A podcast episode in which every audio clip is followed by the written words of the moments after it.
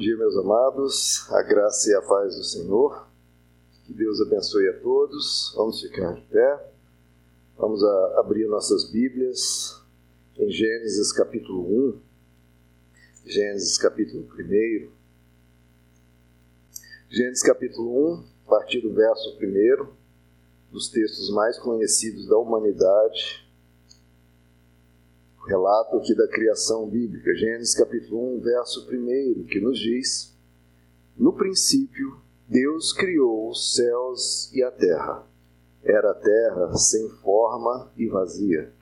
Trevas cobriam a face do abismo, e o Espírito de Deus se movia sobre a face das águas. Disse Deus: Haja luz, e houve luz. Deus viu que a luz era boa e separou a luz das trevas. Deus chamou a luz dia e as trevas chamou noite. Passaram-se a tarde e a manhã. Esse foi o primeiro dia. Até aqui, queridos. Vamos orar? Senhor amado, eis-nos aqui, Senhor, na tua presença, em mais um dia, querendo aprender do Senhor, que a tua voz se comunique não apenas com a nossa mente, mas com o nosso coração, com o nosso espírito. Desperta-nos, Pai, cada vez mais na tua presença Senhor esteja conosco, Senhor esteja nos iluminar, Senhor, a falar conosco. Pedimos atuação em nosso meio e dentro de nós, em nome de Jesus. Amém. Podeis assentar, queridos? Irmãos, estamos vendo aqui o relato da criação, especialmente os versos em que se cria né, é, a luz, a própria luz. Eu quero tratar aqui metaforicamente, mas primeiro fazer aqui um background histórico, é, mas vou tratar metaforicamente é, um pouco mais adiante. Mas eu quero falar de dois sistemas que explicaram por seus períodos como se dá, como o nosso, nosso planeta, como a nossa vizinhança aqui celeste se organiza. Né? São dois sistemas que foram propostos ao longo da história humana, o sistema geocêntrico e o sistema heliocêntrico. Acho que todos já devem ter ouvido falar isso na, na geografia, em matéria de geografia, né, no curso básico escolar. O sistema geo, geocêntrico propunha que o Sol e os planetas do sistema solar giravam em torno do planeta Terra. Então, o planeta Terra ele ficava fixo e os planetas giravam ao redor e o Sol, inclusive, girando ao redor do planeta Terra. Isso que para hoje, para nós, parece um pouco estranho que alguém tivesse concebido isso, ou até meio é, sem qualquer tipo de sentido, mas a gente vê que ao longo da história não era bem assim. E havia o sistema heliocêntrico, que o Sol era o centro, o Sol sim estava fixo, e os planetas girando ao redor do Sol, inclusive o planeta Terra. Dois conceitos bem básicos, né? Bom, um pouquinho de história. O sistema geocêntrico, ou seja, Terra fixa e tudo girando ao redor dela, foi defendido por basicamente todos na antiguidade, inclusive por Aristóteles, que é considerado um dos maiores filósofos de todos os tempos e que propôs, propôs muito do, de como a ciência deveria estudar a natureza e os astros. Ptolomeu foi um dos maiores defensores dessa ideia, principalmente na sua obra chamada Alma Gesto, o ano ali é cerca de 550 depois de Cristo. E o Ptolomeu, inclusive, ele propôs um modelo matemático disso. Que a gente pensa, poxa, qual o sentido da Terra fixa e tudo girando ao redor? O problema é que Ptolomeu propôs um modelo matemático que você calculava com precisão onde estava cada planeta e onde estava o Sol. E esse modelo matemático funcionava. Se você colocasse lá, daqui a seis meses, onde o Sol vai estar, onde Vênus vai estar, onde Marte vai estar. Você aplicava a fórmula de Ptolomeu e você encontrava exatamente o lugar onde todos eles estariam. E seis meses depois se verificava correto. Tudo funcionava no modelo ptolomaico. Era um modelo um pouco estranho, mas era um modelo matemático que funcionava. É por isso que as pessoas acreditavam no modelo geocêntrico, porque funcionava, era preditivo. Então, né, poxa, os antigos são tão tolos, são tão. É, às vezes a gente, nesse snobismo cronológico, a gente é snob cronologicamente em relação aos anteriores. Se esquece que nós também seremos julgados e muito da nossa ciência vai dizer, poxa, como é que eles acreditavam nisso? Mas é porque algumas coisas funcionavam como modelo ptolomaico. Inclusive, o, geo, o esse sistema geocêntrico foi muito identificado com Ptolomeu, né? porque, porque ele fez essa proposição matemática. E fazia muito sentido, né, queridos? Porque a Terra, para nós, parece que ela está imóvel.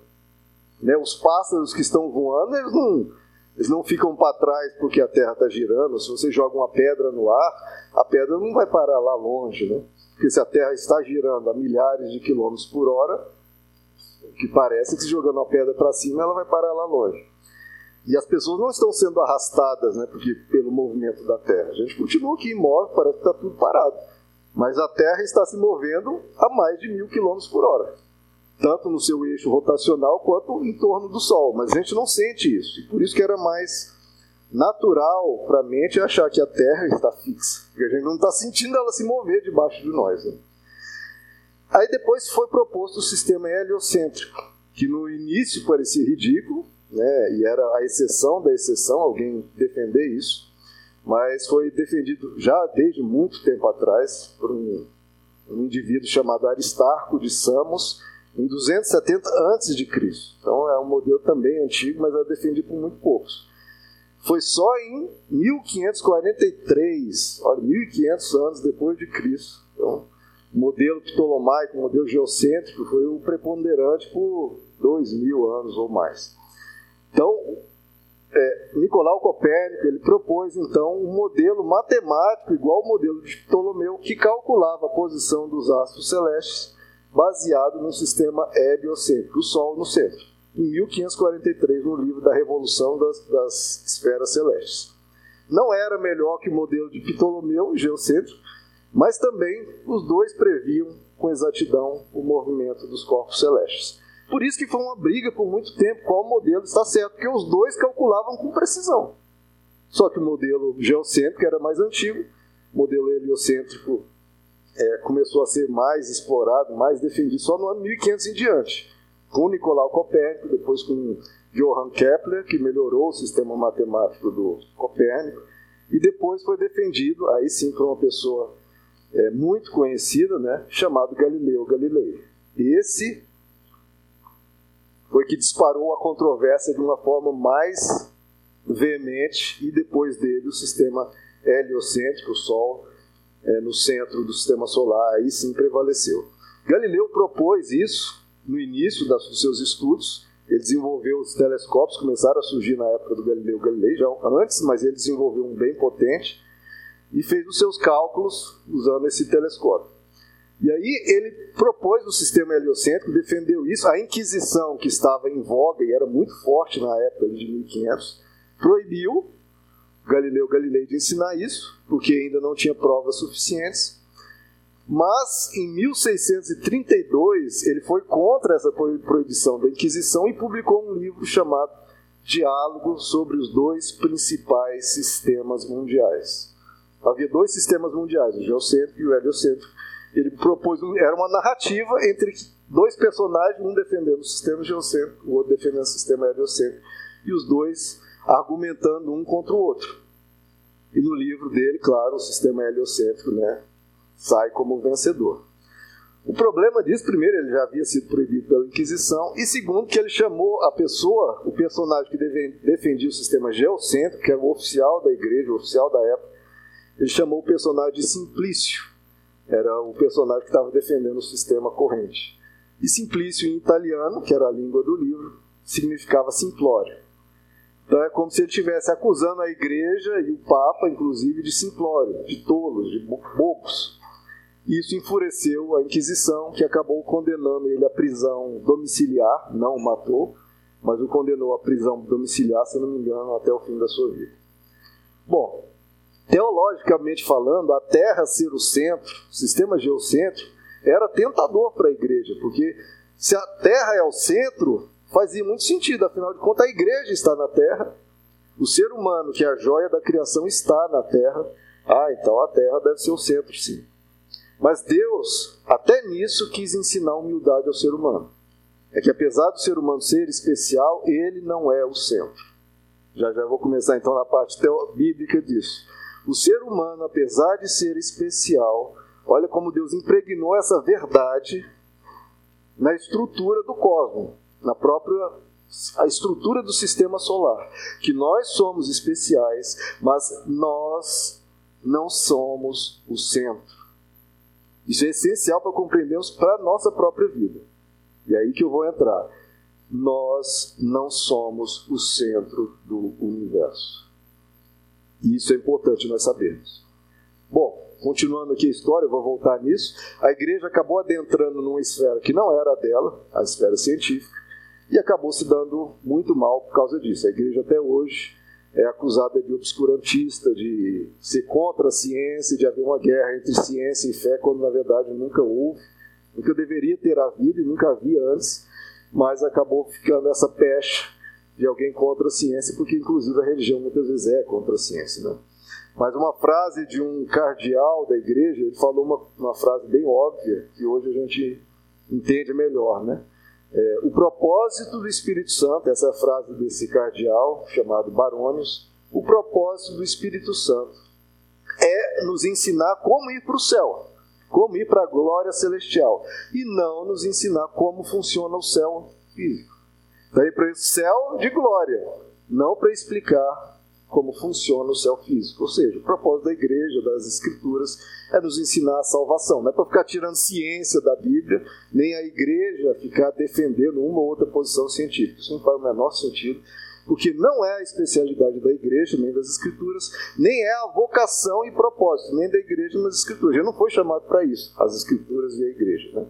Quando a Bíblia fala de natureza, não é numa linguagem científica, não é numa linguagem defendendo que funciona daquela forma. Quando a Bíblia fala da natureza, ou fala de forma alegórica, né, nas, nas linguagens, nos trechos proféticos, fala de linguagem simbólica, ou quando fala da natureza, fala usando a linguagem da época, usando a cultura da época. Não vai falar de uma, da natureza usando a descrição de daqui a 100 mil anos no futuro, digamos porque ninguém entenderia. Então a linguagem da Bíblia é só uma linguagem da cultura da época, não é asseverando nem afirmando que funciona daquele jeito, porque esse não é o propósito. Bom, então o que eu vim fazer hoje aqui é falar da ciência, da história, desse conflito esses, entre esses dois sistemas mundiais? Não. O que eu vim fazer aqui é fazer uma metáfora a partir de tudo isso. Eu vou usar esse conflito entre esses dois sistemas mundiais como uma uma metáfora, como uma ilustração para entendermos uma mensagem espiritual e uma realidade espiritual. Aí sim, agora estou entrando na mensagem. O livro de Galileu Galilei, diálogo entre, dois, entre os dois principais sistemas mundiais. É isso que eu vou falar isso hoje. O diálogo entre os dois principais sistemas mundiais, que é o que? Nós definimos para nós mesmos, para a nossa vida, qual vai ser o centro do nosso universo. Qual vai ser o centro do nosso universo? Será que a gente vai ter, defender uma teoria geocêntrica, ou seja, que nós, seres humanos, somos representando a Terra né, no sistema antigo? Nós que somos o centro e tudo mais deve girar ao nosso redor. As pessoas devem girar ao nosso redor, os valores e, e, e, e, o que define justiça, o que define as coisas, é tudo em torno de nós mesmos, ou a gente tem que escolher um outro centro. Que, ou seja, nós, em vez de nós ficarmos fixos e as coisas girarem ao nosso redor, ou nós devemos escolher um outro centro, um sol, que aí, na nossa perspectiva bíblica, seria Deus, e nós girando em torno dele.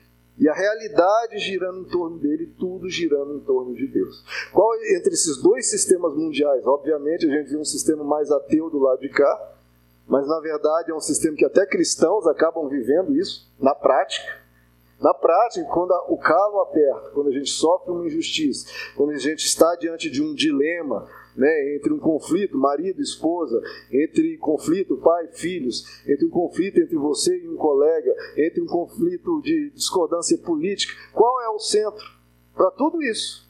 Para tudo na vida, qual é o centro? Se sou eu, se a minha opinião, se a minha posição, se é o meu jeito de enxergar o mundo, e os outros que têm que se adequar, os outros que têm que ceder a mim,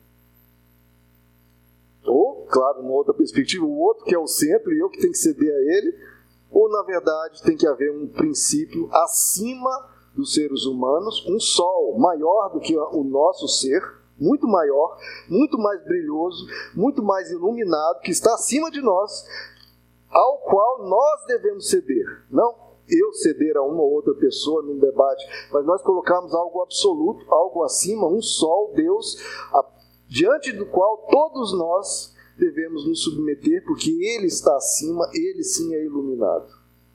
Entendem a, a, a essa questão? Porque essa é a grande questão, entre um diálogo, entre uma contenda entre dois seres humanos, se um fica defendendo a sua posição de forma particular e pessoal e individual, é um conflito entre dois seres que não vão ceder. Agora, se colocam um, valor acima, um sol acima, esses dois de uma contenda, eles têm a quem referenciar-se acima e dizer: não, peraí, não é eu que estou certo, nem você que está certo. Há uma verdade acima de nós, que não pode ser relativizada, que é iluminada, que é maior do que nós, ao, diante da qual os dois devem se submeter, porque está acima de nós. Nós que devemos girar em torno dessa verdade, desse Deus. E não ele girar em torno de nós ou os outros girarem em nosso redor.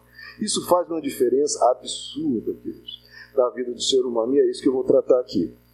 Então, primeiro, colocando essa proposta de eu, eu, uma pessoa, ser o centro do universo, a minha opinião que vale, o meu jeito de ser e tudo eu pensando em mim, de uma forma egoísta. Então, um geocentrismo simbolizando um egocentrismo. O que, que isso gera na vida de um ser humano? Né? Nós vamos ver que é tão ridículo quanto a teoria geocêntrica. Bom, se a pessoa vive achando que tudo deve girar em torno dela, primeiro ela vai ser extremamente infeliz. Porque ela vai querer que todos os outros seres humanos ao redor girem em torno dela e os outros vão dizer: não, obrigado, eu não vou participar disso. E é por isso que gera tanta contenda, tantos problemas de relacionamento. Porque a pessoa de cá, ela quer ser o centro, ela quer ser a manda-chuva, ela quer dizer o que está certo e o que está errado, e os outros que giram em redor da opinião dela. Ela que tem que mandar, ela que tem que vencer quando tem uma discussão, uma discórdia. E o outro vai falar: não, muito obrigado, não é assim que vai ser, não. Você acha que é assim? Você é o centro, você é a referência, você que tem que dizer o que está certo, o que está errado, qual devemos, o caminho que devemos seguir, e é por isso que existem tantos conflitos em todos os relacionamentos humanos. É um sistema geocêntrico, um sistema egocêntrico, que a pessoa quer dizer o que está certo e o que está errado. E o de lado, a outra pessoa do lado de cá também fica esperando que essa de cá, que espera que a de cá gire em torno dela, a de cá fica esperando que essa aqui gira em torno dela. E por isso que nunca harmonia, nunca paz. Que um do lado de cá, um do lado de cá, cada um se achando certo, cada um esperando que o outro venha fazê-la feliz. E aí, enquanto um espera o outro fazê-la feliz, o de cá também fica esperando que o de lá fique esperando, fique, venha fazê-la feliz. E aí não funciona é um sistema que não funciona. A pessoa acha que ela é que tem que decidir, ela que tem que mandar e desmandar, ela é a dona da verdade e só ela importa. Isso gera contendas e ninguém faz nada pelo outro, porque um fica esperando o outro fazer o outro feliz. A pessoa, agora, nesse sistema egocêntrico, em que ela é o centro do universo, ela fica sem referência. Não existe um sol para ela, ela é o centro sem um ponto central em quem, em quem para ela se amparar. É ela na vida. Ela não tem um Deus em quem, para onde correr, para ser o abrigo dela, para ser um refúgio e para ser uma referência em relação a saber o que é a verdade, o que eu sou, não apenas o que é a verdade, mas quem eu sou, qual o meu sentido de vida, que valor que eu tenho. Então a pessoa sem um sol, imagine o planeta Terra, sem um sol, tire o sol, tire a referência, tire Deus da vida. O que, que a pessoa fica? Ela fica no meio de um vazio, escuro, girando em torno do nada, rodando, rodando, rodando no vazio, como uma barata tonta ou como um cachorro em torno do próprio rabo. A pessoa egoísta, que diz, é isso, é um cachorro correndo em torno do próprio rabo. É ridículo assim, faz mal assim e só cansa e só desgasta não vai chegar a lugar nenhum. E sem esse sol, queridos, para nos iluminar, para ser o centro, para ser um amparo, para ser uma referência, isso leva a crises existenciais severas. É uma dor na alma, porque a vida fica sem fundamento. A vida fica sem um porquê, fica sem um centro. E isso na nossa sociedade tem aumentado cada dia mais. Tem criado, tem crescido uma, isso numa força imensa. Quando cada vez mais está se tirando a espiritualidade de, do nosso convívio, né, da nossa sociedade, da nossa vida. Espiritualidade está saindo, a transcendência está saindo, e aí a vida das pessoas está perdendo sentido. Nós que somos um pouco mais, digamos, não velhos, mas com um pouco mais de experiência, a gente talvez não perceba isso tanto, porque nós, quando nascemos, a espiritualidade, a transcendência, Deus, era uma coisa que moldou a nossa consciência. Todo mundo falava de Deus, todo mundo entendia Deus, todo mundo tinha Deus como a referência. Mesmo quem ia para o crime, quem ia fazer coisas erradas, sempre sabia que havia um Deus. Isso não era um ponto em questão. A pessoa se quebrantava ou pensava, poxa, ela sabia que estava num caminho ruim. Porque todos nós fomos moldados com essa consciência. Há um Deus, Ele é o sol, Ele é o centro, não sou eu. Há um Deus. Agora, as gerações mais novas estão crescendo e estão nascendo e crescendo em uma sociedade sem espiritualidade, sem transcendência, sem Deus. Nós não conseguimos entender isso e nem perceber isso, porque parece para a gente muito natural, porque nós fomos criados com essa espiritualidade impregnada em tudo, impregnada na sociedade. Era o comum. Deus é algo comum para todos nós que viemos dessa sociedade em que a religião, a espiritualidade estava espalhada. Hoje, as, pro, as novas gerações e as próximas estão nascendo em um mundo quase sem Deus, sem transcendência. Então eles não têm esse centro. Por isso, quando a gente vê uma epidemia de jovens reclamando que a vida não tem sentido, a gente não consegue entender. Ou consegue entender de forma muito superficial. Porque para nós o Sol sempre esteve lá, o sistema sempre foi heliocêntrico. Sempre é tudo girando em torno de Deus, óbvio. Agora, para essa sociedade onde o Sol foi tirado, e eles são uma, uma terra girando no vazio, sem uma referência, sem nada, irmãos, a gente não tem noção do que está acontecendo. E é por isso que é uma epidemia, uma epidemia que tem crescido. Os jovens não sabem por que viver. Muitos, muitos. Não sabem por que viver. Por que viver? Qual o sentido da vida? E como é que você responde a um negócio desse? Eu ouvi de uma pessoa semana passada me dizendo que a filha dele havia dito: Pai, eu não sei por que viver. Não sei qual o sentido da vida. E ele disse que se tremou, tremeu de cima a baixo. Que, que, como é que responde um negócio desse? Que é uma coisa, uma pergunta, claro, que todo ser humano faz uma hora ou outra, mas os jovens têm isso de berço. Eles não entendem a vida porque não tem o sol. Não tem o sol, meu. Isso é uma coisa que, para a mente humana, é de uma capacidade destrutiva gigantesca. E a gente fica difícil de explicar. Como que você vai explicar que o sistema heliocêntrico é o correto? Que há um sol e o outro não consegue enxergar esse sol. E aí, muitas vezes, qual que é a escapatória? Para preencher esse vazio, sem sol, uma terra num espaço escuro, o que, que muitos tentam fazer? Vão ou para o extremismo ideológico, ou para o consumismo para a superficialidade. Extremismo ideológico né, é tratar a política de forma fanática, ficar pegado a uma dada corrente, a um dado político, e se afeiçoa aquilo e faz aquilo quase um sentido de vida para ela. Isso já aconteceu no século XX, né, com nazismo, fascismo, comunismo, todos os ismos, seja de direita, esquerda, é tudo a mesma coisa. O ser humano buscando um sol, só que um sol fajuto, e nesses três ismos que eu citei, matou dezenas de milhões de pessoas ou partem para uma vida superficial. A vida não tem sentido, mas ela fica tentando se alegrar com alegrias superficiais, entretenimento. É, redes sociais, piadinhas, filmes, filmes, vai tentando de tudo, séries. Só que isso não traz significado. Continua um planeta Terra num espaço vazio, escuro, tentando algumas piadinhas, alguns memes, alguns posts para se alegrar num espaço vazio. Continua um espaço vazio, continua tudo escuro, tudo escuro. Mas tenta de alguma forma, né, alguma coisa para alegrar ela. Ou vão para as compras, para o consumismo, pensando que talvez através de coisas que ela adquira, aquilo e realmente traz uma certa alegria quando a gente compra uma coisa, quando a gente tem uma coisa nova né, para a gente usar, para a gente é, é, utilizar aquilo, é uma, é uma aventura nova. Só que aquilo dura alguns dias, depois a pessoa nem se lembra da alegria de comprar aquilo. Isso não traz significado. O grande ponto é isso: significado. Coisas não trazem significado. Entretenimento não traz significado. Traz uma alegria provisória, temporária, um efeito ali paliativo, mas não traz. Olha o tamanho dessa palavra: significado. Isso é uma palavra gigantesca, queridos. Um filho fala, pai, eu estou feliz porque eu gostaria de ter estou né, precisando de uma coisa, você tem algo com que lidar, algo palpável, algo o que fazer. Né? Ah, ele está precisando de tal coisa, porque está precisando para isso, para isso, para aquilo. Ah, eu estou precisando de um computador para fazer meus trabalhos, para estudar, para conversar com meus amigos. Bom, tem algo palpável, uma... você vai, tem como resolver aquilo. Junta ali, paga, parcela, compra um computador para o filho. Ótimo. Agora, quando um filho chega e fala, pai, eu não vejo sentido na vida. Meu, meu irmão, boa sorte. Como é que lida com uma coisa dessa? Porque não tem um, uma solução, não tem uma coisa palpável, algo que você. Está aqui, meu filho. É muito complicado. E não há solução rápida para isso.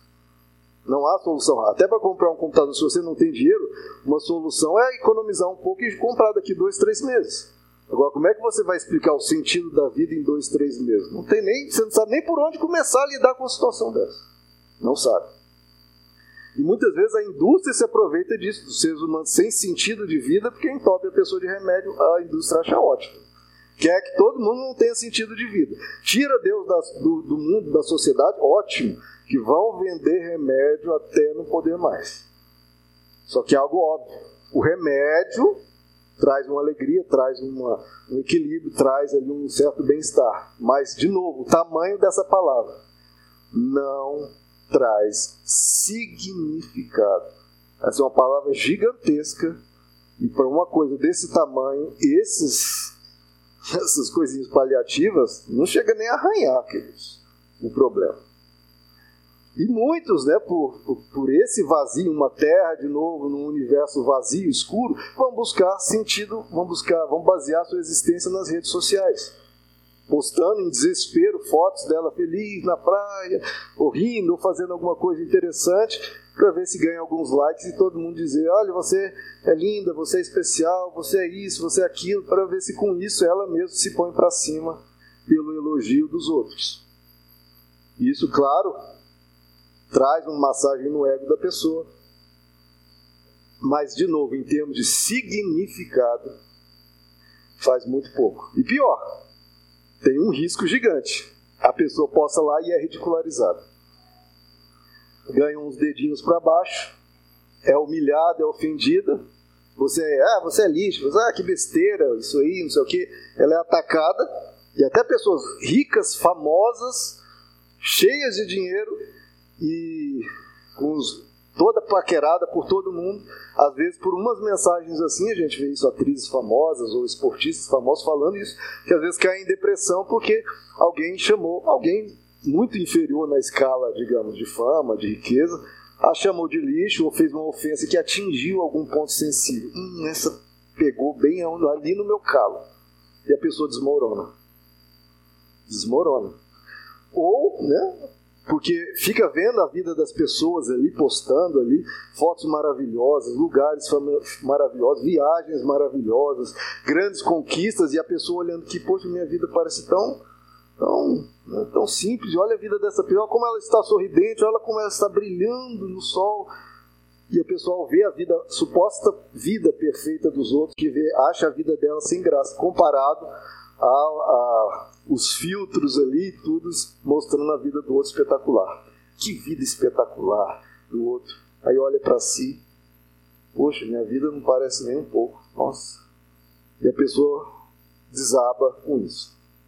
Inclusive, pesquisas mostram que uma das maiores fontes de ansiedade, especialmente para os jovens, uma das maiores fontes de ansiedade para os jovens é, são as redes sociais ansiedade. Às vezes acha que aquilo está fazendo bem, mas às vezes está fazendo uma coisa difícil na alma da pessoa, difícil de detectar e gerando ansiedade. E queridos, se a maior profundidade a qual a pessoa é exposta na sua vida, a maior profundidade de significado, de sentido, de coisas mais elaboradas, a qual a pessoa é exposta, são piadas e memes, se é isso que a vida oferece, a pessoa vai recrudescendo, vai perdendo o sentido dia a dia. Porque é isso que é a vida, é ficar vendo uma pessoa empurrar o outro na poça da lama, ou uma pessoa tropeçar, cair de cara é, no lixo, qualquer coisa assim. A pessoa vai rindo disso, rindo, rindo, mas aquilo na alma, poxa, será que a vida é isso? Ficar rindo dessas coisinhas? De novo, significado. Isso cobra um preço. Então, queridos, esse egocentrismo, essa vida sem Deus, geocêntrica, só a terra importa, ela desaba com o próprio peso. O vazio, queridos, pesa mais do que qualquer coisa. Frase interessante, eu acho. O vazio pesa mais do que tudo. Nenhuma coluna ou fundação consegue sustentar o peso do vazio. A pessoa reclama de uma vida sem sentido, é a reclamação de muitos jovens, mas porque está construindo uma vida sem sentido. Então veja, se a pessoa constrói uma vida sem sentido, o que, é que vai resultar? De uma forma inescapável. A pessoa constrói uma vida sem sentido, quando ela chegar lá na frente, o que ela vai dizer? A minha vida não tem sentido. Porque foi o que ela construiu. Uma vida sem Deus, uma vida sem significado, baseada em coisas muito supérfluas, muito sem sentido, é, a vida dela vai ter, não vai ter sentido, porque é o que ela construiu. E ela adotou uma mentalidade em que a vida não faz sentido. Tire Deus, você não está tirando Deus só de uma visão. Você tira tudo, você tira o significado, você perde tudo. É como se fosse uma árvore sem sol. Tira o sol, o que, que vai acontecer? Não vai produzir nada, porque precisa do sol, vai perder a beleza, vai esfriar, vai murchar e vai morrer é um desmatamento que está acontecendo na nossa sociedade, que está levando à extinção de muitos. A pessoa está sendo desmatada por uma cultura materialista, uma cultura consumista, uma cultura industrial que não gera de novo significado, especialmente para os jovens que nasceram já nessa perspectiva sem Deus. Queridos, a maior mentira do diabo é difícil dizer a maior né, de todas as mentiras, é complicado dizer, mas essa eu acho que talvez seja a maior. É quando diz que a vida humana não tem significado. Que a capacidade destrutiva disso é uma coisa imensurável. Tem um, uma história real de uma jovem que ela tomou ácido para se autoeliminar. Tomou ácido. Imagina quando tomar um ácido, como é que aquilo vem queimando e derretendo tudo por dentro. Ela fez 17, 17 cirurgias para sobreviver.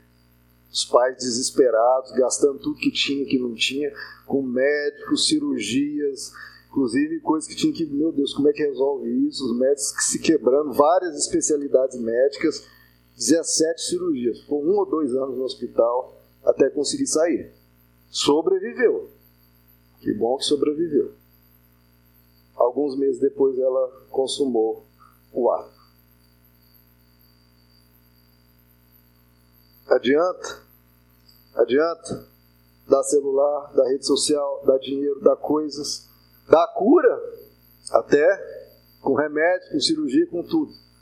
Mas se a pessoa não encontra, de novo, significado, meu irmão, não adianta fazer 17 cirurgias. Tentando salvar a pessoa. Salvou ela, fisicamente. A alma continuava a mesma coisa, com o mesmo problema. Então, queridos, sem Deus, tudo fica caótico, tudo fica arbitrário, tudo fica animal. Eu sou um animal. Sem Deus, sem transcendência, sem vida eterna, sem nada. De onde eu vim? Você não veio de lugar nenhum. Para onde você vai? Vai para lugar nenhum. Qual o sentido da vida? Nenhum. Qual é a base da bondade? Nenhuma também. Não tem um Deus, não tem alguém que diga o que é bom, o que não é. Não, não tem nada. É tudo nada. Origem, nada. Seu destino, nada. Significado da vida, nada. Sentido da justiça, nada. Tudo é nada. E aí, nossa, que estranho. A pessoa se acha um nada, acha que a vida é nada. Por que será? Ah, faça-me um favor. Disseram para ela que, que tudo na vida é nada. E como é que a pessoa vai achar que a vida tem algum valor se tudo veio do nada, tudo vai para o nada, nada tem sentido? Até a bondade não faz sentido nenhum, que vai acabar tudo, a injustiça que impera. Como é que a pessoa vai dar algum sentido nessa vida? Essa vida porca, essa vida com essa mentalidade, a mentalidade é que a vida não vale nada. E de repente, por que será que ele acha que, ou ela acha que a vida não vale nada? Ah, faça-me um favor. É isso que está sendo pregada, implícita ou explicitamente, por uma sociedade sem Deus. É isso que está sendo pregada. No, nos versos daquelas escrituras é como se fosse, se fosse: a terra está sem forma e vazia. A alma das pessoas está sem forma e vazia. Vazia, sem Deus. Antes de Deus atuar na nossa vida, fica assim, sem forma e vazia. Desliga o sol. Tudo sem origem, sem destino, sem significado. Animais. Somos animais com tecnologia só. Já já a gente morre, igual uma barata morre. Sabe que os jovens não veem isso, queridos? Porque é óbvio, está escancarado, pelo amor de Deus. Nos tratam como animais. Animais, a pessoa começa a acreditar nisso. Eu sou uma barata. E daqui a pouco, algum acidente de carro, qualquer coisa acontece, de repente a vida pisa em mim e acabou, acabou. Sou uma barata, vindo do nada, vindo em qualquer lugar. É isso que está ocorrendo. Estamos sendo dessignificados. Qual o significado da vida? Estamos sendo. Estão tirando isso de nós. Nessa forma de enxergar a vida sem Deus. Estão, as pessoas estão se tornando escravas do vazio, da falta de sentido. Da onde não conseguem se libertar, estão acorrentadas ao vazio. Parece fácil, estar acorrentado ao vazio é fácil. Tá? Então, Vê se é fácil tirar alguém quando alguém diz que tá, a vida está sem sentido. E toda arma é absolutamente inútil quando você dispara contra um vazio. É, de novo, é uma ilustração. Está aqui o um vazio, esse é o grande problema da, da alma do ser humano. Qual arma você vai utilizar para matar esse vazio? O negócio nem existe. Você dispara contra ele, você não acerta, você não destrói, ele já é vazio, já nem existe. É um inimigo invisível, inatingível, difícil de lutar porque ele nem existe. Ele só te suga para lá. Só te suga para o vazio. Te enche, um, parece um, um paradoxo, te enche de vazio. E te anula. O verso de Gênesis 1 aqui, sem Deus, tira Deus. Olha como é que fica. No princípio, os céus e a terra. É, existe a natureza aí. Veio, apareceu. No princípio, os céus e a terra. Sem graça, nada veio do nada. Era tudo sem forma e vazio. Trevas cobriam a face do abismo. De repente houve uma luz ali, mas a luz é só uma lâmpada. Ah, apareceu uma luz lá. E é isso, a vida é isso. Apareceu céu e terra, é tudo sem forma e vazio. Trevas cobrem a existência todos somos cercados de trevas. De repente vem uma luzinha aqui que é uma lâmpada Passaram-se a tarde e a manhã, o primeiro dia. É a vida de muitas pessoas sem Deus. É, passou mais um dia. O que, que teve no seu dia? Ah, tinha aí a natureza, tem uma luzinha de dia. Mas na verdade, mesmo estamos cercados de trevas, está tudo sem forma e vazio dentro de mim, passa mais um dia. E passa mais um dia, e passa mais um dia. Passa-se a tarde, amanhã. Esse foi mais um dia cansativo na minha vida. Amanhã eu vou fazer o quê? Vou estudar, vou me preparar para trabalhar igual um condenado para um dia morrer e desaparecer. Essa é a linda vida que propõe o ser humano. É isso, sem Deus. Vida, ó. Show de bola, show de bola, que vida maravilhosa. E a gente não entende porque os jovens estão pedindo socorro, socorro, sem ninguém para ajudá-los. Sem ninguém para ajudá-los. E os adultos ou alienado, ou não entendendo o tamanho da dimensão do problema, ou tentando ali ajudar com, com poucas coisas que podem, mas com um negócio muito sério. Muito sério. Existe uma frase de um poeta espanhol, olha que frase linda, queridos. As raízes das árvores. As raízes das árvores, ou seja, nós aqui na Terra. As nossas raízes, a nossa fundação Assim, da, onde, onde a gente parte, sem, sem as raízes, a gente não nutre nada, não produz nada, a gente não fica de pé. As raízes que nos mantêm de pé, de onde vem a sustento para nós continuar, para prosseguir, para mais um dia. Olha só, as raízes das árvores, pelas águas dos céus, clamam. As raízes das árvores, pelas, ar, pelas águas dos céus, clamam.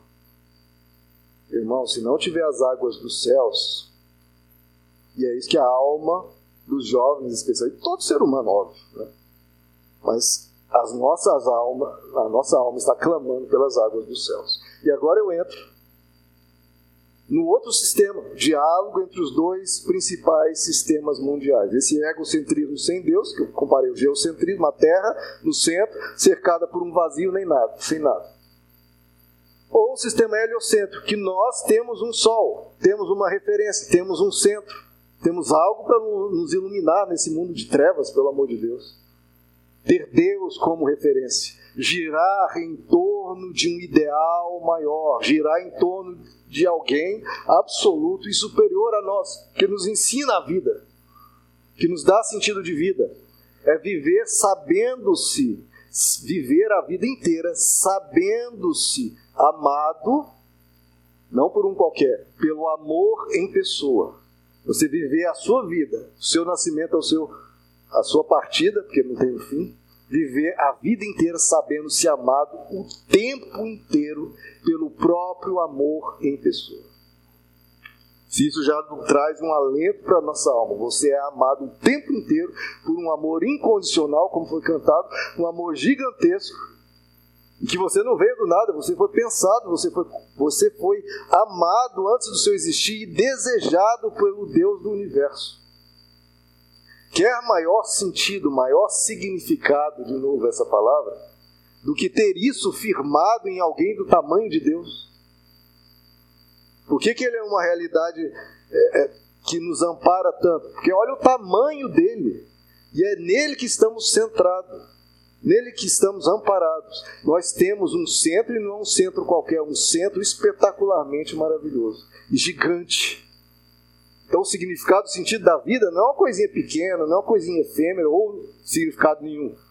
Nós temos um significado e não um significado qualquer, não um significado pequeno, nem médio, nem razoável, é um significado gigantesco e deslumbrante, imenso. Não é a proposição, olha, o significado da vida é isso aqui, é, é pelo menos é alguma coisa, não. Nem uma coisa grande. O significado da vida é algo imenso, imenso, gigantesco. Então a proposição da espiritualidade, da transcendência, não é um resultado, não é uma coisinha para ajudar, uma coisa pequena, não. Pelo menos é, é algo, não, é uma coisa estratosférica. E isso não tem como, como diz o livro de Eclesiastes, Deus colocou no coração humano um anseio pela eternidade. Não adianta ficar tapando com outras coisas, é um anseio pela eternidade. De novo, se você, o seu destino é o nada, meu Deus, para que todo o trabalho, para que todo o esforço, se depois não vai virar nada? Vai todo mundo desaparecer, todo mundo vai virar nada. Daqui a pouco né, a nossa terra morre. Para que todo o esforço, para que todo o trabalho, para que tudo isso? Não é isso que o João às vezes fala? Para que tudo isso? Para que estamos fazendo isso? Para que esse desgaste? Para que esse trabalho? Para que estudar? Para que tudo isso? Vai acabar tudo um dia. Anseio pela eternidade. A nossa destinação é ainda melhor. Se esforce e trabalhe, porque nós vamos para uma glória eterna e você vai ser recompensado para cada gesto de bondade. Cada gesto de bondade tem um significado. Para que, que eu vou fazer bondade para alguém? Para quê? Isso tem um significado eterno.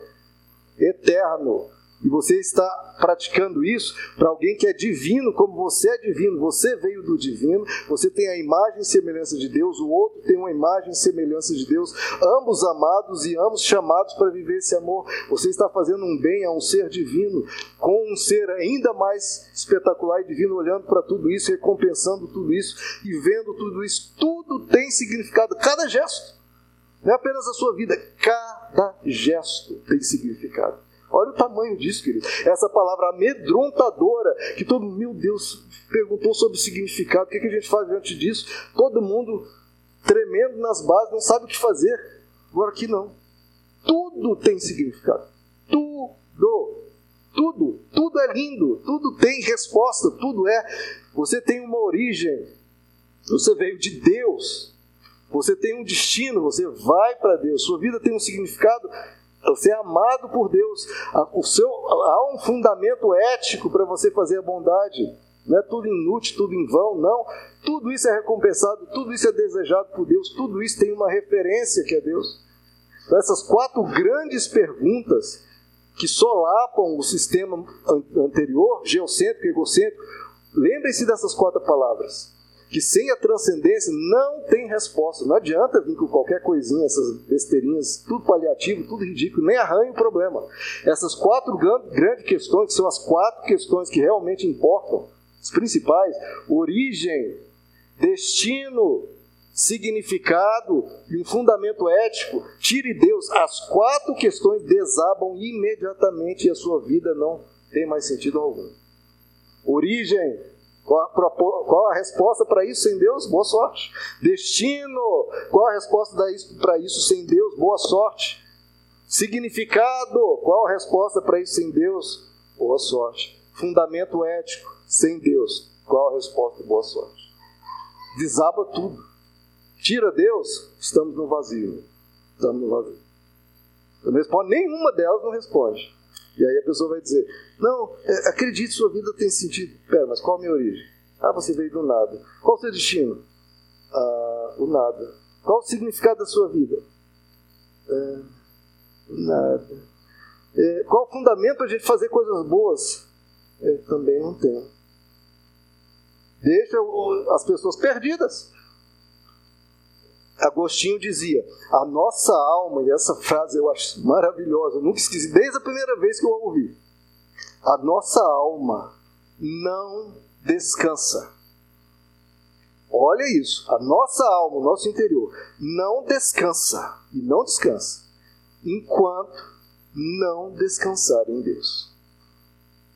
Nele, a gente tem condições de descansar. Fora dele, de novo, origem, destino, significado, fundamento ético você não descansa. Sem ele, não. É, Chesterton e depois C.S. Lewis repetiram essa frase, que eu acho muito bela. Eu creio em Deus, já que a gente está falando do sistema heliocêntrico, no Sol, nós temos uma referência. Eu creio em Deus como eu creio no Sol. Não apenas porque eu o vejo, porque eu o experimento, porque eu tenho experiências com Ele, apenas porque às vezes eu sinto a presença, às vezes eu vejo orações respondidas. Eu creio em Deus como eu creio no sol, não apenas porque eu vejo, mas principalmente porque através dele eu vejo todas as coisas. Olha que coisa linda. Apaga o sol, você não vê mais nada. Liga com, com o sol entre nós, a gente enxerga tudo. Enxerga tudo. Então, os Deus é necessário não apenas para a gente não apenas porque a gente o vê, mas porque através dele a gente vê tudo. Tudo ganha sentido, tudo ganha significado. Então, e faz a gente enxergar significado não apenas em tudo que existe, tudo que existe foi pensado, cada átomo foi formado, foi pensado, foi desejado por Deus. Não apenas porque tudo tem significado, porque tem amor impregnado naquilo, foi desejado. Não apenas tudo tem significado na natureza, como nós também temos significado. Então é um sol que nos ajuda a enxergar tudo e enxergar nós mesmos. E ele é a chave que abre todas as portas. Ele é. Por isso que a criação aponta para o Criador. O Salmo 19 diz que os céus declaram a glória de Deus. O firmamento proclama a obra das suas mãos. Um dia fala disso a outro dia. Uma noite a revela a outra noite. Sem discurso nem palavras. Não se ouve a sua voz, mas a sua voz ressoa por toda a terra. E as suas palavras até os confins do mundo. Porque a criação inteirinha, tudo que existe, está dizendo: nós existimos porque nós temos um significado, nós fomos desejados, fomos criados. A criação nos prega o Criador. Tudo está nos pregando que existem porque vieram a existir, não por um, um acidente, vieram, ah, surgiu. Não, porque foi pensado. Por isso que quando a gente está, né, hoje em dia, cada vez mais nas cidades, só, só de concreto, quando você vai para um ambiente de natureza, um lugar espetacular, como eu vi lá na Suíça, os, os Alpes suíços, quando você está diante de uma cachoeira belíssima, de uma natureza belíssima, de uma praia, de algo espetacular, você vê, você é impactado pelo fascínio daquilo. Você é impactado e fala: gente, isso aqui tem sentido.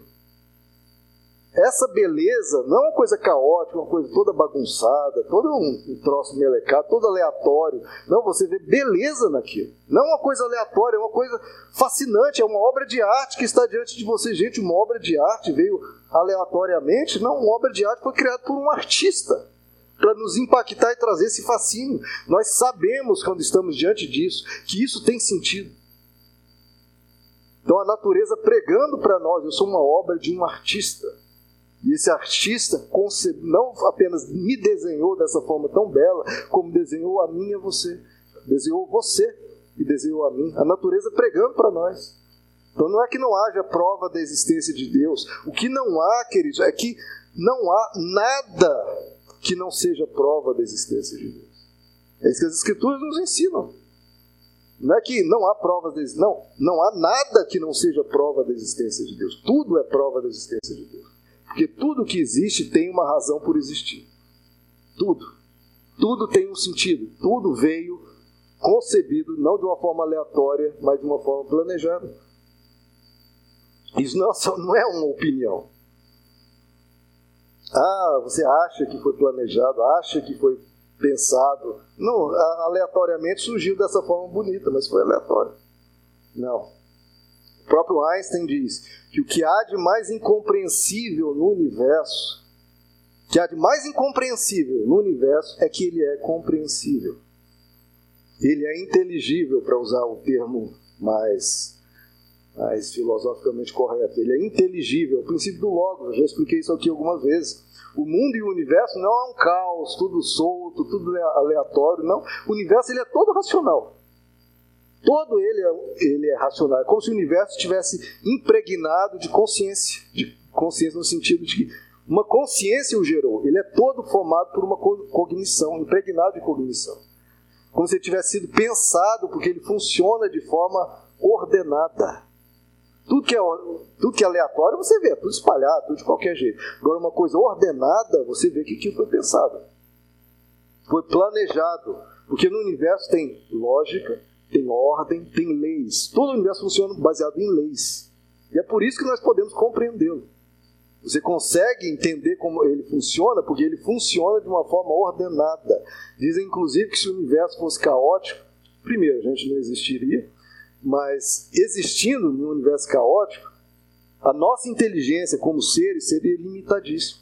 Porque boa parte do que a gente conseguiu criar, a racionalidade, a lógica, tudo isso, isso a gente extraiu do universo. Não foi uma criação humana. A gente viu o universo funcionando, de forma lógica e a gente olhando para aquilo, sempre funcionando de forma lógica, sempre funcionando de forma lógica. E a gente começou a captar a lógica dali para a nossa mente. E a nossa mente começou olhando a lógica, entendendo como é a lógica e captando a lógica e nos tornando seres cada vez mais racionais. Não porque a inteligência estava em nós, porque a gente observou a inteligência no universo e foi trazendo isso para dentro de nós. A nossa mente primitiva foi olhando para esse universo racional, captando a inteligência dele e desenvolvendo a nossa. Nós descobrimos causa e efeito, leis de indução, lógica, porque tudo está funcionando de forma racional diante de nós.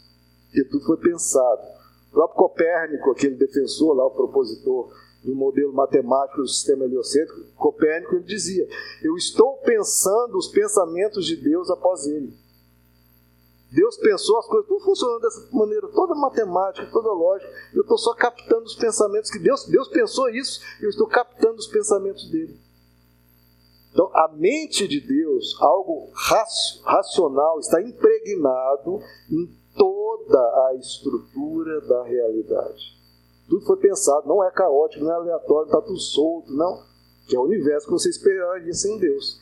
Por isso que cada átomo, cada funcionamento de uma molécula é tudo de forma organizada e racional. Por quê? E tudo isso está pregando para nós que isso faz sentido, isso foi pensado, não está solto.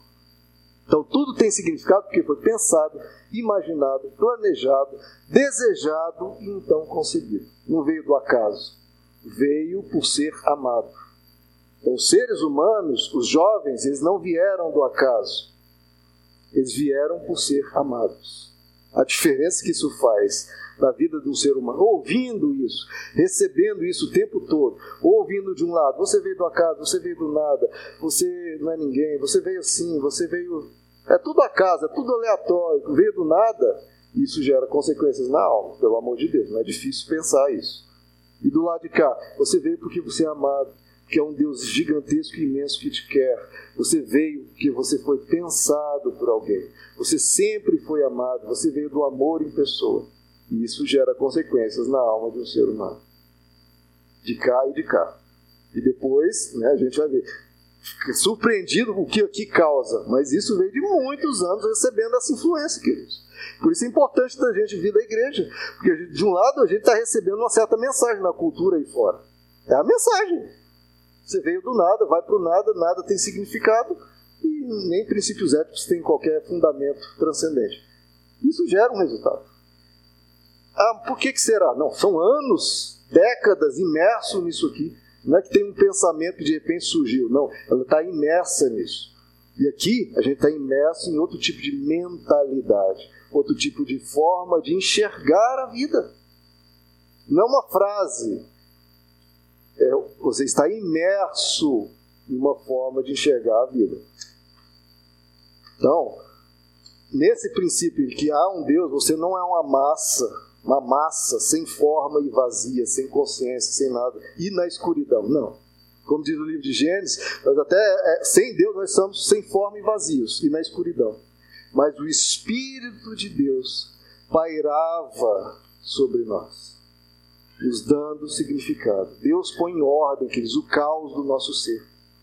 Ele é um ponto de equilíbrio, ele é uma referência. As palavras dele na nossa alma, no espírito humano, são como as palavras de Gênesis. E disse Deus: haja luz. Sem ter Deus, não há essa frase, haja luz. Com Deus, essa frase vem e organiza o nosso caos. Haja luz haja luz, entenda a vida de uma outra forma. Isso organiza o nosso ser, nos dá né, fundamentos para o existir, para continuarmos. Fazendo uma, uma, uma breve comparação entre esses dois principais sistemas mundiais. Olha como as coisas são. Você vê a igreja, quando Galileu Galilei propôs esse livro, diálogo entre os dois principais sistemas mundiais, uma, uma, análise científica, a igreja foi se meter nisso, em vez de se meter nessa questão aqui, que é a, a, vocação dela. Esse diálogo, não é questão física, entre esses dois sistemas mundiais, que é o que mexe com a alma e com o espírito humano. É nisso que a igreja estava focada. Se afastou disso e quem tomou conta foi o outro sistema mundial, sistema sem Deus. Então vamos, vamos lá, uma breve comparação. Uma vida dissociada de Deus, que é chamada de uma terrestrialização do pensamento. Pensamento só focado no, no plano terrestre. Terrestrialização do pensamento. Comparada a uma vida firmada em Deus, um pensar em que tudo é divino, tudo foi criado por Deus, tudo é divino. Olha como muda, queridos. Tudo veio do nada. E aqui tudo é divino, tudo, cada átomo, tudo foi pensado por Deus e nós somos divinos. Viemos de Deus. Ai, é difícil. Como as pessoas não entendem que isso é uma coisa seríssima. Seríssima. Eu até coloquei uma última mensagem comparando seres água com seres fogo. O que é um ser água? A água aqui, né? Seres que são como a água. Está aqui a água beber um pouquinho mais aqui, aproveitando a, a, a brecha. Olha como é a água. Está vendo que a água sempre fica na horizontal? Se ouviram, continua na horizontal. Não interessa o que você faça com a água, tá vendo? Ela sempre fica na horizontal. Quase derramei. Sempre na horizontal, tá vendo? São seres que só pensam nesse plano terrestre. E por isso continuam só nesse plano terrestre. É um sistema geocêntrico. Só esse mundo rodando num vazio sem nada. Sistema ó, bem diferente da água. A água sempre fica na horizontal, o fogo sempre fica na vertical. Você pode virar uma tocha para um lado, uma tocha para o outro. O fogo sempre fica assim, ó, sempre apontando para cima, apontando para a transcendência. Então a gente tem que escolher. Se a gente for seres água, a gente vai ficar só nesse plano terrestre. Mas o Espírito de Deus paira sobre as águas, querendo acordá-las e mostrar: olha para cima, mano. olha para cima. Tem um sol lá em cima. E é ele que vai trazer luz sobre a sua vida. Temos que ser seres fogo que lembram do que está acima de nós, que é referência para o nosso ser. Porque sem Deus, querido, nada faz sentido. Nada. A beleza, o amor, a justiça, a música. Não é só uma coisinha vibrando aqui no meu ouvido, isso não importa. Não, não é só. É, tem algo que até na música, quando você ouve uma música belíssima, você ouve. Você fica assim, você recebe um fascínio, um deslumbrante, isso, é, isso tem sentido. A, até a música prega para nós que a gente, pô, isso é, é superior, isso é algo, parece que né, desperta em nós algo transcendente. Sem Deus, nada tem sentido. A música, a arte, beleza, amor, justiça, você, o outro, seu filho, sua mãe, nada faz sentido. Os laços familiares, Nada faz A natureza, a história, a bondade, nada faz sentido. Assim como o sol, tira o sol, não sobra nada. Tira Deus, também não sobra nada.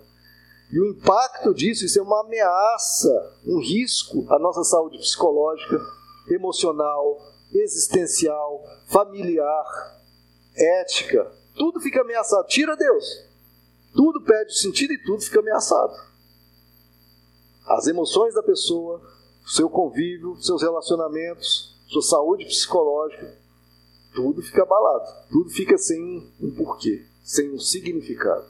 Então, um caminho é patológico e o outro caminho é curador, fortalecedor, enriquecedor, embelezador. Você tem um porquê ser cada vez melhor, porquê ser uma pessoa mais bela nesse mundo impregnado de injustiça. Olha só, Cris, quando falta amor numa família, numa, uma pessoa é criada num lar sem amor, frio, seco, né, às vezes até violento, isso tem um impacto na vida da criança. Né? Ela desenvolve sem, com essa falta de amor familiar. Isso gera problemas. Agora, o que está sendo proposto na sociedade inteira, não em uma família, numa sociedade inteira, é uma falta de amor existencial. Tira Deus, você não é amado. Sua origem não é o amor, seu destino não é o amor, seu significado não é o amor. Você está tirando, está criando uma sociedade inteira com essa falta de amor, uma falta de amor existencial. Que não afirma um Deus de amor que nos ama e nos quer. Tirando isso, também estamos sendo criados em um lar sem esse amor existencial, que é um fundamento para o nosso ser. Por isso que a Bíblia nos diz que o temor do Senhor é o princípio da sabedoria, é o, o fundamento, começa tudo daqui. Você não começa sabendo Deus na sua vida, tudo perde o sentido a partir daí. Fica sem uma base real para a coisa. Sem Deus, para usar uma palavra de jovens também, sem Deus o cérebro buga. Buga mesmo. Buga. A pessoa tenta contornar aqui ali, tapar aqui os buracos, buga, irmãos, não funciona. Fica sem um ponto de partida, fica sem uma base a partir do qual construir a vida inteira. Fica sem as raízes, de novo. As raízes das árvores pelas águas dos céus clamam. Então a gente está lidando com coisas sérias, que estamos falando da essência do ser humano. As bases do ser, o motivo para viver. E sem o sol, queridos, tira o sol, você fica desorientado. Fica sem ter para onde ir, fica na escuridão. Uma das coisas mais cruéis, queridos, não sei se vocês concordam, mas eu acho uma das coisas mais cruéis, brutais até, nojentas, uma das coisas mais cruéis que um ser humano pode fazer com o outro, não sei se vocês concordam comigo, é quando um pai diz repetidamente a um filho: Você não é nada, você não, você não é ninguém, você é um lixo, você não presta para nada. Quando um pai faz isso com o filho, meu eu acho isso uma brutalidade, uma coisa, um ser indefeso, não tem como se defender, não tem estrutura para se defender de palavras tão duras de um ser tão importante, que seria o ser do abrigo, o ser do amparo.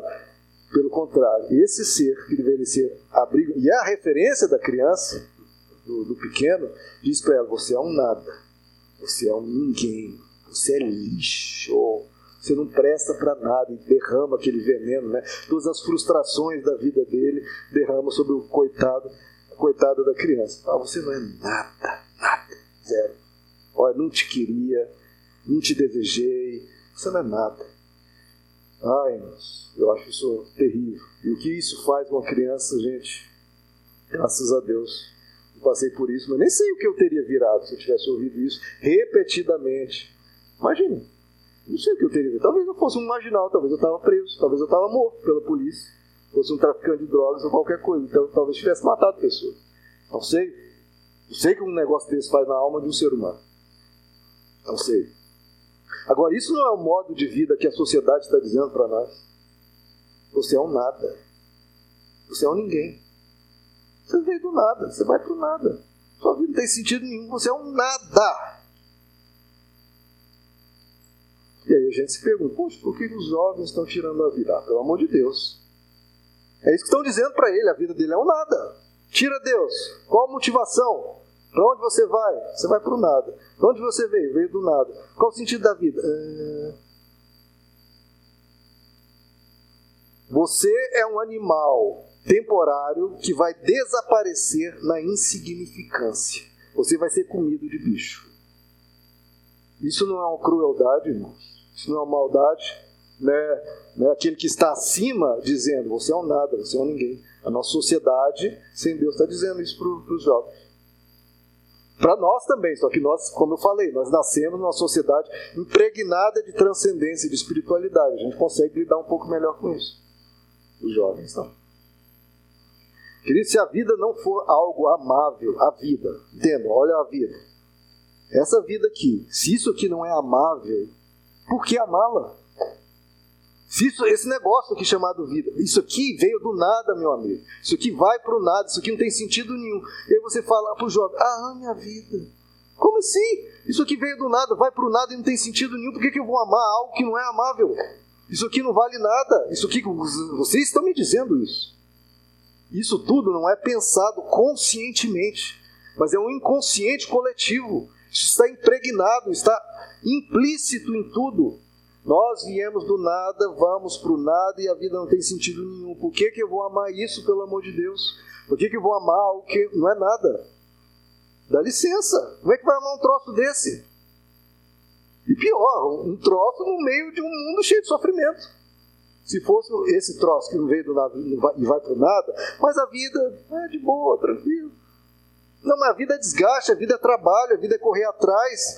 A gente fica falando para os jovens, se mate de estudar, se mate de trabalhar nessa, nessa coisa aqui. Você veio por nada, vai por nada, nada tem sentido, e a justiça também não tem sentido, porque não tem um julgamento, não tem nada. Ame isso aqui. E, pior, não é isso aqui, como eu falei, tá? eu comecei a falar, sem nenhum desgaste. Não, é muito desgastante e muito sofrido. É muita dor, muita mentira, muita traição, muita maldade, muita doença, muita morte. Os seus seres, os seus amigos e pessoas amadas vão morrer. Então, essa bagaceira toda, com muito desgaste, trabalho esforço, tem que se matar de tanto trabalhar. E pior, você não veio do nada, vai para o nada e nada tem sentido. Ah, dá licença, como é que vou amar um troço desse?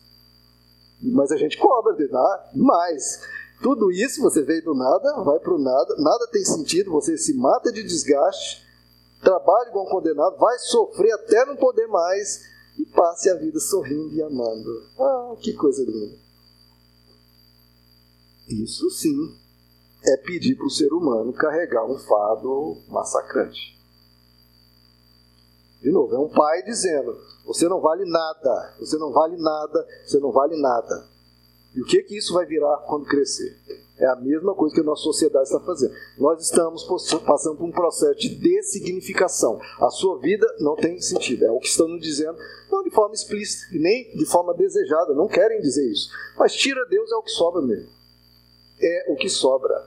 E de novo, se a vida não for algo amável, como é que você vai amá-la? Esse sofrimento que a gente passa, né, nós vamos perder entes queridos de forma trágica, de forma lenta, das formas mais diversas. Nós vamos ter que trabalhar muito para sobreviver. Nós vamos ter sofrimentos, vamos ter perdas. Nós vamos sofrer. Todos nós aqui da igreja, a gente conhece história de pessoas e todos passaram por situações difíceis. Situações, para usar uma palavra de jovem que eu estou mencionando, situações cabulosas, terríveis. E como é que a gente prossegue, meu irmão? Como é que a gente prossegue? Sabendo de onde viemos e para onde vamos. E que nós somos amados. E que Deus vai consertar toda essa bagunça. E nós vamos, esses que nós perdemos todos, nós vamos encontrar, estão no braço do Pai e nós vamos encontrar com eles. Então, isso dá sentido para prosseguir. Agora, os seus, os seus amigos e, e, e, pessoas fraternas, extremamente amadas, foram com medo de bicho. Você vai para lá também, tá? Ó, não é por nada, não, ó, notícia. Você vai para lá também. Que ótimo, hein? Vou continuar vivendo feliz da vida, sorridente. Ah, faça-me o favor. Isso é uma crueldade. E tudo desaba, querido. Os valores de uma pessoa geocêntrica, egoísta, que Deus não existe, onde que. De novo, eu estou falando dessa coisa, origem, destino e significado, mas tem esse quarto ponto, que é, de novo, entre as quatro grandes perguntas, essas três eu citei bastante, agora essa aqui, fundamento ético. Sem Deus, meu irmão, e como tiram Deus, o que que sobra? O que que o ser humano vai fazer? Vai fazer bondade? Bondade coisa nenhuma, eu vou pensar em mim. Ah, que mané bondade pensar no outro? Eu não, vou pensar em mim. Em mim. Porque não tem um Deus olhando, porque não tem fundamento para moralizar, não tem fundamento nenhum. Vou pensar em mim. Por isso que a, a, cada vez mais os valores que vão emergindo dessa sociedade sem Deus é eu vou pensar em mim. As pessoas cada vez mais egoístas, narcisistas, cheias de vaidade, que quer dominar o outro ser humano, explorar o outro ser humano, inclusive em relacionamentos amorosos. Eu que tenho que dominar. Tirar vantagem. O que importa é me dar bem. O que importa é a esperteza. É tirar proveito é conquistar para poder ostentar diante de um mundo que eu tô, sou superior a todo mundo, estou aqui ostentando, vocês são pobres, eu sou top. É rir dos inferiores, desprezar o outro, é estar por cima. Esses são os valores que nascem naturalmente dessa concepção sem Deus. Tira Deus. Por que, que eu não vou agir assim? As pessoas começam a agir, porque só tem essa vida, meu irmão. A gente não vai ser julgado nem nada, não tem recompensa nenhuma para ser bom. Eu vou é me dar bem. Tentando escapar da, da, da lei, claro, mas vou só pensar em mim. Nos relacionamentos humanos, eu vou pensar em mim. Vou querer dominar, vou tirar vantagem, vou me dar bem. Agora, os valores, tendo Deus, meu irmão, tudo isso aqui ruim, tudo isso aqui desaba, pensar em mim, peraí, mas há um Deus. Existe um fundamento para a bondade. Cada gesto de bondade tem uma, uma recompensa. Tudo isso faz sentido. Porque há um Deus que é bom em quem eu me espelho, em quem eu admiro, que eu quero ser igual, e na eternidade vou viver com as pessoas que fizeram essa mesma escolha. Então, quais os valores que surgem a partir disso? Havendo um Deus, o que é que surge? Surge reciprocidade. Eu tenho que pensar no outro, eu tenho que ser gentil, eu tenho que ser grato, porque as coisas não vieram do nada. Deus me amou e me deu vida e vai me levar para uma vida eterna. Vem gratidão, vem cuidado, eu vou cuidar do outro porque ele é especial, ele veio, ele tem imagem e semelhança de Deus, ele é amado por Deus, vem carinho, eu vou me importar com o ser humano, eu vou dar valor a ele, porque ele tem valor, ele foi criado pela mente mais sublime do mundo e quis que ele existisse. Eu vou dar valor a esse ser, porque ele tem, tem valor. Eu vou ceder nas minhas preferências e desejos, porque o outro também tem, tem que ter a oportunidade dele escolher, também ele poder participar. Eu vou elogiar eu vou servir. Como é que vai servir em um mundo sem Deus, meu irmão? Faz no menor sentido. Eu vou servir, eu vou fazer o bem e eu vou amar. Porque o amor faz sentido. O amor não é uma químicazinha no cérebro, amando um ser que daqui a pouco sumiu. Não, o amor faz sentido e o amor é eterno. Esse ser que eu amo, primeiro, não é só uma coisinha, uma química no cérebro, é algo transcendente. O amor é transcendente. Deus ama, eu vim do amor, eu vou para o amor, eu vou amar esse aqui esse ser, porque também quando eu perdê-lo, eu vou desfrutar desse amor na glória. Não foi perda de tempo, nem a bondade, nem o amor. Isso é coisa séria. Os valores que surgem de um e de outro, de novo, o fundamento é origem, destino, significado e um fundamento ético, o que, é que brota de valores de uma concepção ou de outra. O ser humano importa, ele veio de Deus e vai para Deus. Queridos, Deus é um ideal gigantesco. Olha, é um, é um alvo. Você põe um alvo gigantesco lá, imenso, estratosfericamente belo e maravilhoso. Você tem esse alvo, esse ideal. E esse alvo, esse ideal, quando você tem esse Deus, isso te puxa para cima. Te puxa para você ser um ser cada vez melhor. Olha Deus, olha a perfeição, olha a bondade, olha quão amoroso Ele é. Ele puxa você para cima. Porque você põe isso como ideal. Mesmo que você esteja longe da perfeição, ou quebrado, mas você olha, é, quando a pessoa adota essa mentalidade, tem algo puxando ela para cima, algo que ela admira, você vai é puxado a crescer, a avançar. Agora tira esse ideal. O ser humano está aqui. Qual que é a tendência? Caindo, meu irmão. Vai, vai sofrendo traumas, vai sendo enganado, vai sendo mentido, vai, vai, vai sendo. Pessoas mentem, pessoas humilham. Isso não vai ficar barato, não, vai ter troco. Eu, eu já fui explorado, já fui enganado, foi isso, foi aquilo. Eu vou continuar sendo bom, coisíssima nenhuma. Veio com coisa ruim para cima de mim, vai tomar o troco. E sem esse ideal aqui, a gente é puxado para baixo, meu irmão. Porque qual o ideal quando você tira Deus? A sociedade propõe. É um ideal bem legal, um ideal minúsculo, para dizer o mínimo, é o vazio. É o ideal que sobrou. Tira Deus, é o vazio. Então você vai te puxar para baixo. Então, queridos, são coisas muito sérias. Muito sérias. Isso faz parte da nossa sociedade. A igreja, as escrituras, é a resistência mesmo. É o que a Bíblia chama, Deus trabalha com remanescente. Porque, em geral, as culturas de muitas épocas, não apenas a nossa está passando por isso, a cultura de muitas épocas foi assim, sem Deus. Sem Deus, sem algo transcendente, sem algo superior. E cada um por si, meu irmão. Sem Deus é cada um por si. Cada um se vira aí, meu irmão. Se vira. E cuidado que já já vou pisar em você também, vou passar por cima. Tira Deus, são animais na selva. É, é o, como é que chama? A sobrevivência do mais forte.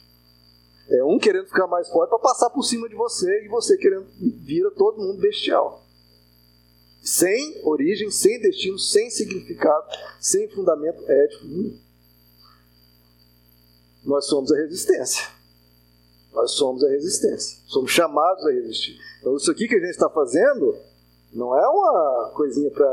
Uh, pra... Não, vamos lá cantar um pouquinho. É coisa muito séria. A gente está aqui para cantar meramente. Também.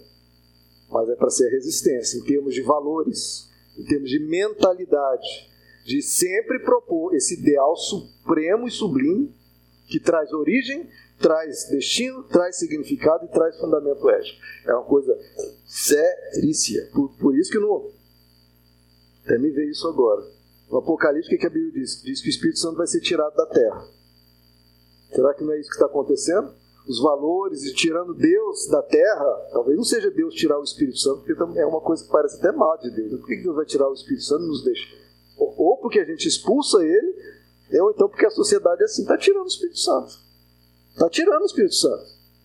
Não, Espírito Santo, Deus, isso aí não, a gente não pode, sabe-se lá, não, isso aí não. Tira isso. Está tirando o Espírito Santo da, da, nossa sociedade. E a gente está vendo que está sobrando. É apagou, apagar o sol.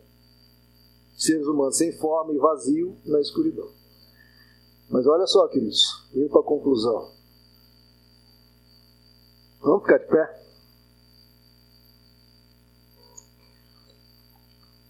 Nós somos a resistência.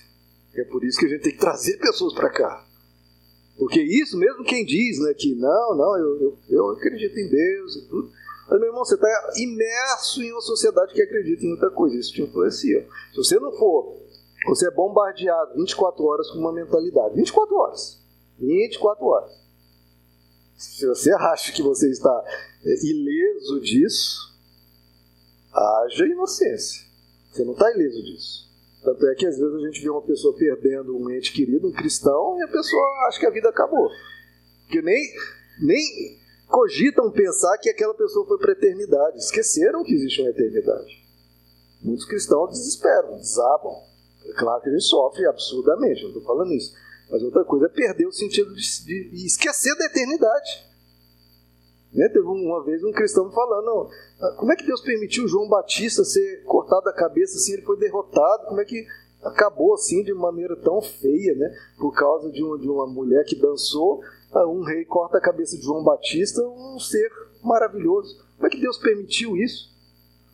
Oh, tudo bem esse questionamento, mas você lembra de uma coisinha? João Batista não foi derrotado, não. João Batista muito bem, obrigado. Você vê, nós estamos impregnados. Não adianta. O cristão que lê a Bíblia, ele esquece que existe eternidade. Esquecer isso é esquecer um pedacinho razoável da Bíblia. Né? Por quê? Porque estamos imersos no quê? Terrestrialização do pensamento. A gente só pensa aqui. Sem falar no egoísmo. A gente cada vez só pensa em nós mesmos.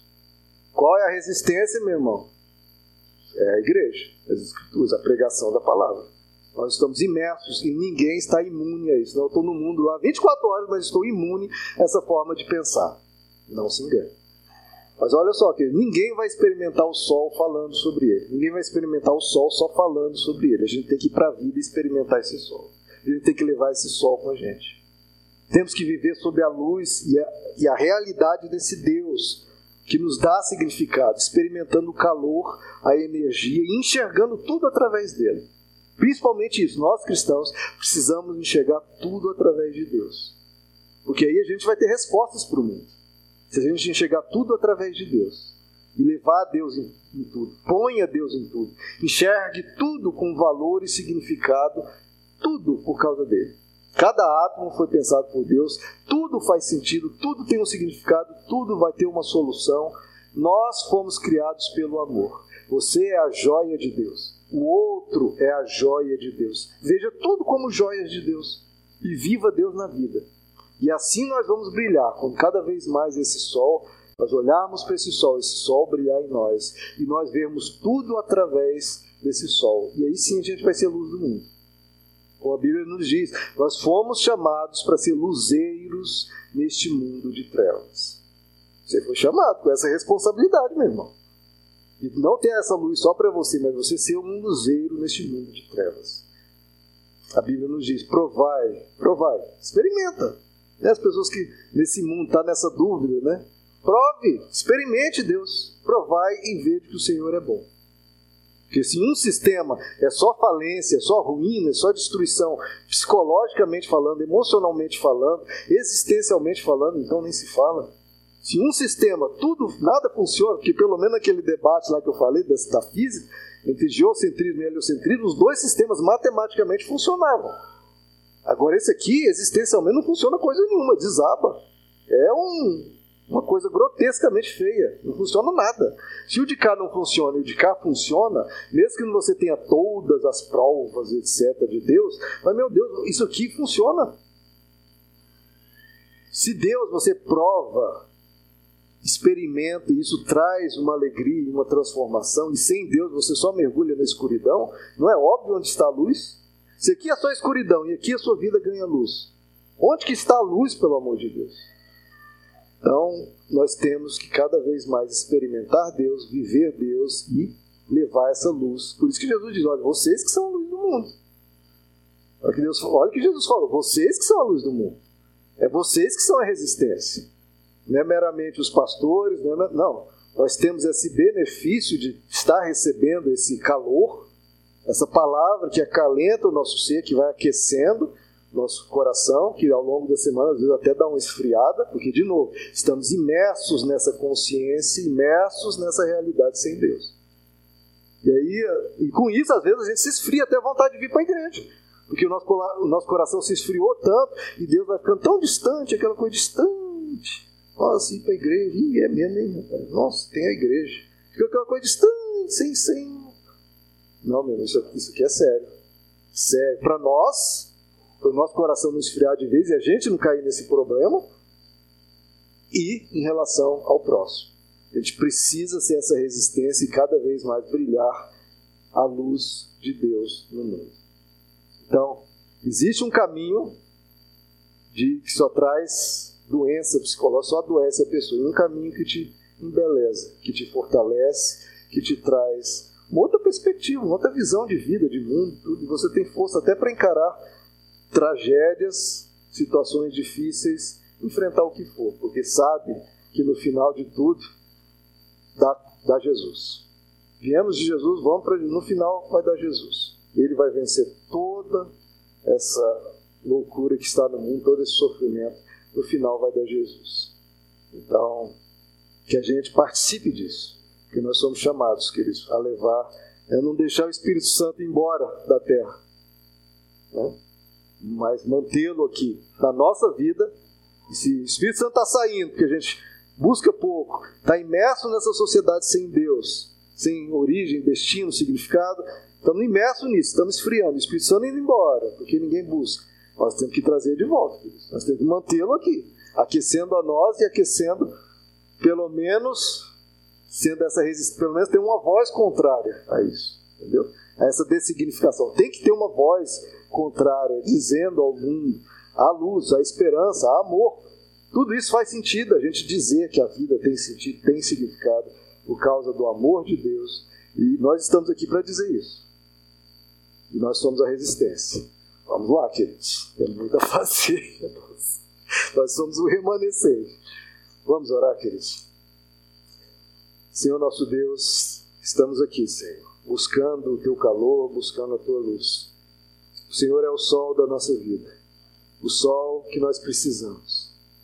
Quando fica muito nublado e por muito tempo, e a gente fica no frio, a gente quer ver um sol brilhando. Que o Senhor brilhe nas nossas vidas cada vez mais. Que a gente entenda a necessidade da tua luz e da tua presença em nós, aquecendo o nosso coração. Esse coração, como a tua palavra diz, é um coração muitas vezes duro, mas que o Senhor vem e nos traz um coração de carne. O Senhor vem e limpa o nosso ser. Ao longo dos dias e nessa sociedade tão complicada, com valores que se perdem muitas vezes, a gente vai se sujando, mas a tua palavra vem e nos limpa. Continua, Senhor, esse investimento em nós, nos salvando desse mal que está no mundo e que o teu Espírito continue aqui conosco, Senhor. Que se o teu Espírito for, aí complica, aí é Apocalipse. Nós precisamos da tua presença, Senhor. Precisamos que o Senhor aqueça o nosso coração. Que o Senhor nos relembre quem nós somos. Que o Senhor nos relembre o porquê de sermos bons. O porquê, como muitos que eu já ouvi cristãos perguntando, por que da outra face? Por que os apóstolos morreram, sofreram aquilo? Terrestrialização do pensamento, esqueceram. Esqueceram da eternidade, esqueceram de ti muitas vezes. Por que, que eles morreram? Os apóstolos perguntariam: Hã? Como assim? Por que, que eu não morreria pela bondade? Por que eu não morreria sabendo da minha eternidade? Por que, que eu não morreria para que essa mensagem alcance a outros? Para que essa mensagem, um preço infinito, pudesse continuar sendo propagada. E sabendo da eternidade, sabendo de Deus, sabendo que Ele está comigo. Por que não? Por que, que eu não vou dar outra face? Se é isso que vai gerar bondade. Por que, que eu não vou lutar contra a impiedade? Por que, que eu não vou proclamar esse Deus que faz sentido, que dá sentido à nossa vida, que ilumina o nosso ser? Ô Senhor, ilumina nossas vidas. Põe a tua palavra no nosso coração, na nossa mente. Nos ajuda a resistir, nós primeiro com nós mesmos, a resistir a essa cultura na qual estamos imersos, que nos esfria, que muitas vezes nos tira o desejo de continuar nos alimentando espiritualmente, que nos rouba, às vezes, esse anseio pela eternidade, que nos faz esquecer que a nossa alma só descansa quando descansa em Ti. Que o Senhor seja o nosso descanso, Senhor. Que o Senhor seja o nosso abrigo. Que o Senhor seja o nosso refúgio sempre. Como foi lido aqui hoje. Nesse, a minha alma pergunta: onde está o meu socorro? O meu socorro vem do Senhor. Que o Senhor seja o nosso socorro, Pai. Que a gente tenha a quem recorrer sempre. E que o Senhor vai aquecendo o nosso coração, nos fazendo cada vez mais calorosos, cada vez mais gentis as pessoas verem em nós essa luz brilhando. A luz que recebemos de Ti brilhe nas outras pessoas, para que elas, olhando para a luz que há em nós, possam, possam se perguntar: que luz é essa? De onde vem essa luz? Vem do sol da justiça, vem do sol da minha vida, em quem eu me amparo, em quem eu giro em torno, da onde eu recebo todo o suprimento para o meu ser suprimento para prosseguir. Como você superou tal tragédia? Eu tenho um porquê, eu tenho um significado. Como é que você superou tal dificuldade? Por que, que você continua prosseguindo? Por que continua a gratidão? Por que continua a paz? Eu tenho um sol, eu tenho um sol que brilhará eternamente no meu ser, por toda a eternidade. Por toda a eternidade. O livro de Apocalipse nos diz: porque Deus será o sol a brilhar eternamente. Ele é o nosso sol. Ele é a nossa luz, através da qual enxergamos não apenas Ele, mas enxergamos tudo, inclusive a nós mesmos. Amém, meus amados. Que a gente continue buscando esse sol para nós sermos luz do mundo. Inclusive, vamos cantar essa música, Luz do Mundo. Cante, queridos, eu queria falar isso que ontem quebrantou meu coração também, eu lembrei disso no louvor. O Jordan Peters, ele é um. Dizem que é um dos maiores em termos acadêmicos, científicos, da alta cultura né, intelectual, em termos de intelectualidade. É o maior influencia, influenciador da face da Terra hoje. Inclusive, ele explorou as histórias bíblicas, ele é um, um cristão, mas muito racional. Ele, não sei de que ano que é esse vídeo que eu estava assistindo, é um vídeo de recortes, então não sei de que ano foi pego esse recorte. Ele diz, né, explicando para uma pessoa que ele diz que ele não está conseguindo adorar, não está conseguindo adorar a Deus. E ele falou isso quebrantado, porque ele diz que ele está 24 horas em dor. Eu não sei se é alguma condição física dele, ele mencionou um câncer, mas pelo que eu pesquisei na internet, depois parece que é um câncer da esposa. Eu não sei muito bem como é que está, se é ele, se é, se é a esposa, mas ele diz que ele está 24 horas em dor. 24 horas em dor. E ele está em dificuldade para adorar. Às vezes a gente passa por essas dificuldades em adorar quando a gente está em situações complicadas. E por isso é a comunidade também. Quem está em dificuldade em adorar, sabe que a gente vai adorar por você. E eu queria hoje que eu estava sem o senhor Jordan Peters, eu não sei de que ano que é esse, está com dificuldade de adorar, eu vou adorar por ele. Ele está querendo adorar, mas não consegue. As limitações da dor. Ele não está conseguindo. Ele deseja, mas não consegue, porque a dor é difícil. Quando a gente está em dor. Eu falei, eu vou adorar pelo meu irmão. Eu vou adorar no lugar dele. Se ele não consegue, eu vou adorar por mim e por ele. Se há pessoas na, na sua família, ou você, se você não consegue adorar muito bem, fique aí que a gente adora por você. E se há pessoas na sua família porque, que ainda não viram esse sol, que estão em dor, não conseguem adorar, adore por ele. Mas essa voz de adoração tem que continuar. Porque sem Deus, meu irmão, é sem sol. A gente mergulha na escuridão. Adore por aqueles que estão sofrendo. Adore, se você não conhece, pelo Jordan Peters. Está fazendo um trabalho espetacular na área intelectual, levando uma mensagem de Deus de uma forma esplêndida, inclusive para mim também. Então, adore por aqueles que não estão conseguindo pelas circunstâncias da vida. Adore, você que está bem. Adore, sua voz não pode se calar. Como Jesus disse: se eles não adorarem, as pedras clamarão, as pedras adorarão. As pedras estão adorando a Deus continuamente.